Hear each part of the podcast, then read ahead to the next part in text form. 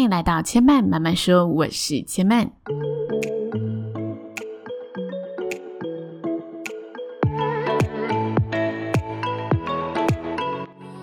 目前频道在 Apple Podcasts、Spotify、KKBox 以及 Google Podcasts 都听得到。喜欢的朋友欢迎帮千嫚订阅并留言评论，让更多人可以认识千嫚慢慢说喽。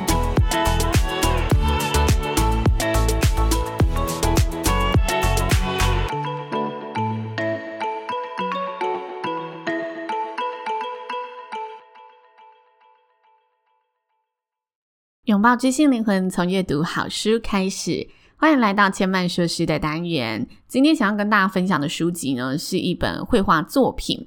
这本书名呢，叫做《燃烧热爱的弗列达卡罗》。弗列达卡罗其实是一名墨西哥的女画家，然后她是二十世纪的女画家，也是被封为历史上。墨西哥历史上最伟大的传奇女画家。那这本书呢，我觉得非常特别的地方是，虽然它是一个。以第一人称视角去讲述女画家故事的作品，但是这个第一人称视角呢，并非真的是女画家本身，而是后人去融合了她生前所留下来的书信讯息，又或者是透过她画像所解读到的内容，去编写而成的一本书。所以，她其实呢，在书中就是最前面的前言就有写到，这本书并不是要探讨。弗列达本身的真实生活，又或者是他口中所虚构的生活，这本书呢是将两者结合。那他希望透过这个结合的方式，可以把他呢生命中某些层面所带有的意义去叙述出来。也许这些内容就是他的真相，我们也无从得知，因为他就是一个历史人物嘛，所以我们也没有办法知道到底这一些记载和流传的内容到底几分是真，几分又是假。但是呢，这一名作家说，在某些时刻，我宁可尊重这个女画家有意对我们叙述的真相。也就是说，他宁可相信这名女画家想说的故事，想告诉大家关于她生命意义的事情，关于她人生体悟的事情。他不论真假，他觉得这个才是最重要的。所以呢，这一名。嗯，作者他建议大家，如果你真的想要真正了解这个画家，那我们应该要把时间放在他的每一幅画，去品尝、去感受他每一幅画所住的真正的灵魂。好，这是这一本书的作者。他告诉大家的话，所以这本书呢，它其实是一本再创作的书。它的内容结合了弗列达本身所留下来的一些文字讯息之外，它也结合了弗列达本身的一些嗯自己绘画的画像。但是这些画像并不是直接就是印刷 copy 过来，而是这一名作者他用用了自己的绘画风格，然后去再演绎他这些作品。因此这一些。作品其实我一开始的时候有点被这个东西误导，因为我一开始以为里面的画像就是芙列达本身的画像，但后来呢，我越看越觉得哎不对劲，就我一开始自己就脑补错误的讯息。其实这本书的画作全部都是出于作者自己画的，但是他画的那一些内容有很多都是取材于芙列达本身自己所做过的一些作品。但事后我去看芙列达的作品，我就觉得哇，透过这本书再去看他的作品。会更能感受到他作品的冲击，因为这本书其实他的画像，我觉得啦，是还是有点偏可爱风格的，跟芙列达他原本画作的风格呢是相差十万八千里的。但是呢，因为 芙列达他本身的故事，我觉得就已经精彩戏剧化，然后甚至我觉得有点虐心到不行了。这时候搭配可爱的绘画风格，反而可以让你稍微的取到这中间值，不会。那么觉得啊，有点难以接受这一些悲痛的故事。那如果呢，我是一开始去看画作，我觉得除了画作让我觉得有点触目惊心之外，我在了解那个故事，我整个人可能会更黑暗。所以我觉得这本书它用了自己的这个插画风格，比较鲜明又带点可爱，但是依然有把它的神韵都画出来，是一个非常棒的作品。那这本书我觉得在看的时候，你会觉得很像在嗯参观一个展览。所以如果呢，你平常是喜欢逛展览的人，喜欢透过画然后去诶了解一个人的故事，那这本书你应该会非常非常的适合，非常的喜欢。那今天我会稍微呢跟大家讲一下，就是弗列达·卡罗他本身的故事，就是他真的生命旅程的故事。但是我讲的这个故事版本，就是根据这一本绘本所讲的。因为我后来去查阅一些就是维基百科啊，还有一些呃新闻报道或者是一些展览报道的资料，呃，的确会有一些内容跟这本书是有出入的。但是我觉得，嗯、既然我今天是介绍这本书，我还是以。这本书的作者想告诉大家的内容，以他的角度，以他的方向去分享这本书。那我介绍完这本书之后呢，也会跟大家分享我觉得印象深刻的一个小段落，让大家可以窥探一下这本书的内容。那接下来就来跟大家分享弗列达的故事，大家可以当做呢是认识一位历史上非常知名的女画家，或者是大家可以呢纯粹当听一个人的人生故事，因为她故事非常的轰轰烈烈。我看了刚刚为什么会用悲痛这个词形容呢？因为呢，他在出生的时候就因为先天性的营养不良，所以导致他的发展是迟缓的，然后脊椎呢是有状况的。然后呢，在成长的路上，在六岁的时候，他又罹患了小儿麻痹症，所以他本身先天的状况，就脊椎的状况，加上小儿麻痹症，让他饱受就是这些病痛的折磨，行走上也是相当的不方便，需要透过一些辅助。但没想到呢，命运之神不放过她。在她十八岁的那一年，她跟男朋友搭上了一班公车，那这班公车呢，去撞到了电车。不是那种小型车祸，而是真的你搭公众运输，然后公众运输撞到了公众运输。这一撞呢，他的身体简直是支离破碎，就是他卧床非常长的时间。那他许多画作也是在他卧床的期间绘画出来的，所以他本身呢，有百分之五十五 percent 以上的作品都是自画像。因为呢，他的父母亲知道他喜欢作画，然后也希望他嗯可以稍微转移注意力，不要继续呢在这个痛苦跟忧郁的边缘，所以就帮他制作了一个克制的画架。这个画架呢，就直接可以在床上作画，同时呢，父母亲在床的周围也设计了镜子，让他可以透过镜子观察自己身体的变化，更了解自己。因此他。在床上这段期间，他许多的画作都是透过就是这一面镜子去观察自己身体的状态，然后以及他所发生的事情去绘画出来的。那知名画家毕卡索呢，他就曾经说过，再也没有人可以画出超越弗列达本身的自画像了，就是没有人可以画自画像画得像他这么的厉害。那弗雷达他自己本身有两句名言，也是跟这一个故事有关。他说：“我画我自己，因为我是最认识我自己的人。以及呢，我从不画梦想或梦魇，我只描述描绘我的现实。”这是他相当知名的两句话，也呈现在他的作品风格里面。那刚刚聊到，她十八岁的时候呢，跟男朋友搭上了一班公车嘛，没有想到这班公车撞了电车，导致她接下来的人生呢，需要继续的被她的病痛所包围。那我们常说，当事情呢坏到不能再坏的时候，一定会有好事发生。所以接下来，她的确有好事发生。在隔了几年之后呢，她认识了一名，就是也是历史上相当有名的画家。这名画家呢，叫做迪亚哥·里维拉，然后他是参加一个呃画展，看到他作品的时候所认识他的。他一看他的作品，他就知道，嗯，我这一辈子会爱上他，而且我会嫁给他。我觉得这可能就是艺术家非常感性，然后真的可以透过画作去看到一个人灵魂的概念吧。那接下来他就真的跟里维拉热恋起来了，但这一段爱情呢，也是一样谈的有点坎坷。而且非常的曲折，那为什么会曲折呢？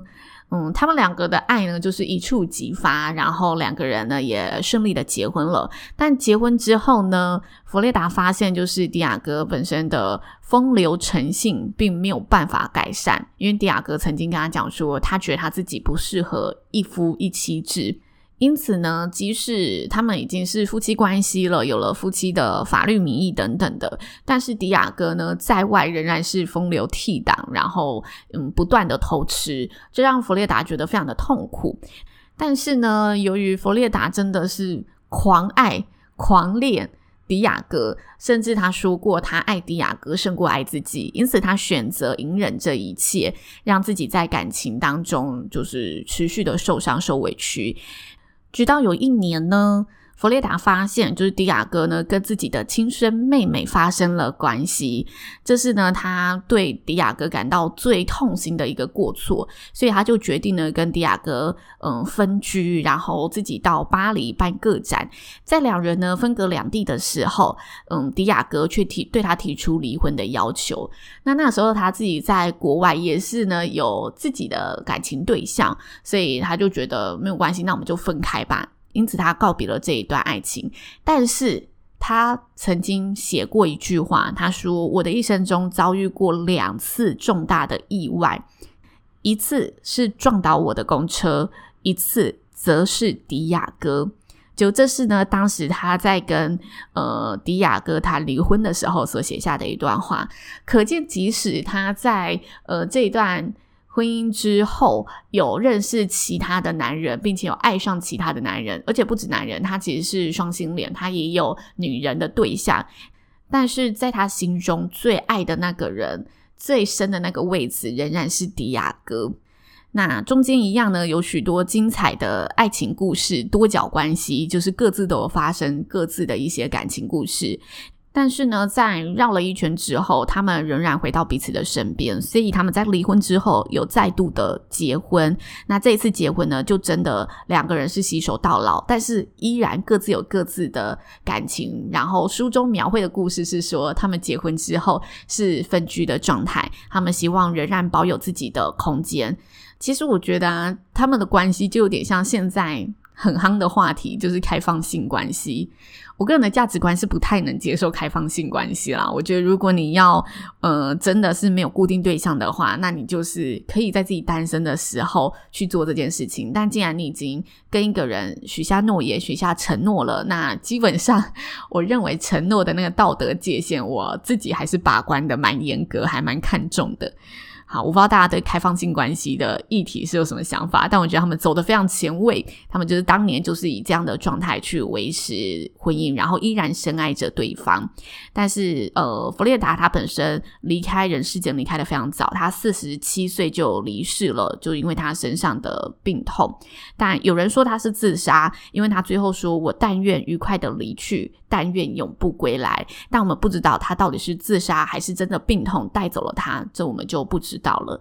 那我只是稍微简述一下他的故事，但是他本身的故事一定是更加的精彩，因为这些细节真的是轰轰烈烈的不得了。所以大家可以透过书、透过画去认识弗列达本身的故事，也可以真的就单纯把它当成一个故事书来看，我觉得你也会有相当多的收获跟冲击。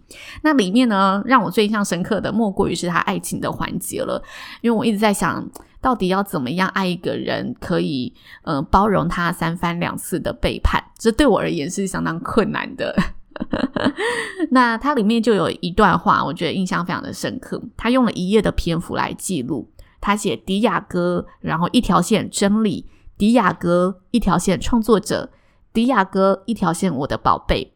接着他就说：“诶，迪亚哥是我的新郎、画家、我的爱人、我的丈夫、我的朋友、我的父亲、我的母亲、我的儿子。迪亚哥，我多样性整合为一。为什么我会称他为我的迪亚哥呢？他从来不是我的，未来也不会是，他是他自己的。”这是弗列达自己呢，在跟迪亚哥二次结婚之后所留下的话，因为在他们二次结婚之后，嗯、迪亚哥仍然就是有外遇的对象，所以我觉得他写下的这段文字啊是非常纠结的，就是好像你爱一个人，但你知道你永远没有办法真的。拥有他的全部，因为他永远是他自己的。但你因为爱，所以你又没有办法真的离开他。他就是在你的心里头，你希望他是你的，但是他永远不会是你的。我觉得，就是当你看完他的故事，然后看到这段话的时候，你就是更能体会到他写下这段话的时候，心里是多么的难受，然后多么的。百感交集，你会觉得他好像是宽容的，告诉自己，嗯，对方不会是你的，他永远就是他自己的。但是那个宽容到底是对自己宽容，还是是对对方宽容呢？我觉得这是非常纠结的一份爱。然后刚好呢，这一页的篇幅，它搭配的画作是弗列达本身的自画像。然后呢，在他的眉心中间，额头的正中央的位置，画上了迪亚哥的头像。也就是我的脑海，我的心里，好像我所有的思绪都是你了。但你却这样一次一次的背叛我、伤害我，即使是在我最脆弱的时刻，仍然就是掀起了许多的桃色新闻，然后让我如此的痛苦。但我又知道我的心就是完全的被你占据了，离不开你。我后来要去查，就是这幅画像的原作长什么样子，我觉得真的是蛮深刻的，就是真的爱得入骨，爱的入魂。台语有一句话叫什么？爱丢爱丢卡参戏。我觉得差不多就是这个等级了，非常深刻的爱情啦，只能这么说。但是我觉得，如果身在其中，一定是相当相当痛苦的。然后呢，里面还有一幅画，我觉得非常的有趣。这幅画我猜啦，应该是这一名作者自己画的。那他是画在他车祸的现场，因为他搭配上文字，我觉得叙述的非常的美丽。容许我翻页一下，OK，我翻到了。他说呢。我躺在地上，很奇怪的全身裸露，满身鲜血，还被一名工人呢携带的金粉洒满了全身。旁人大叫：“帮助那个芭蕾女伶！”然后呢，这幅画就是她倒在地上一个很奇怪的姿势，很像在跳舞的姿势，身上呢撒着金粉去点缀她裸露的身躯，然后地上满是鲜血。我觉得这一名作者啊，他用了一个很美的方式，然后很巧妙的方式，把这个痛苦的事件描述得相当的艺术。在这一幅画里面，以及他的这个文字里面，好像稍微淡化了原本这个事件所带给大家的那种痛苦和冲击，让大家比较能去接受和消化这个故事的伤痛。我觉得在这里的处理手法是相当厉害的。然后里面呢，他也。不不止一次，数度就是把医生呢画成骷髅头。我觉得这其实也是蛮巧妙的设计跟象征。就我看到的时候，我第一时间想他为什么会想要这么呈现，就是骷髅头披着白袍。但是我觉得对病患而言，就是骷髅头其实象征着死亡嘛，所以对病患而言，看到医生这么多次，好像真的每次看到他，我都离死亡很接近。我就觉得这个想象去呈现在画作里面是相当有巧思的。总之呢，我觉得这一本作品呢是大家很值得当艺术品收藏的作品。那也是我近期相当喜欢的绘本，分享给大家。当然，它比较是成人故事啦，所以比较不是可以跟小朋友分享的绘本。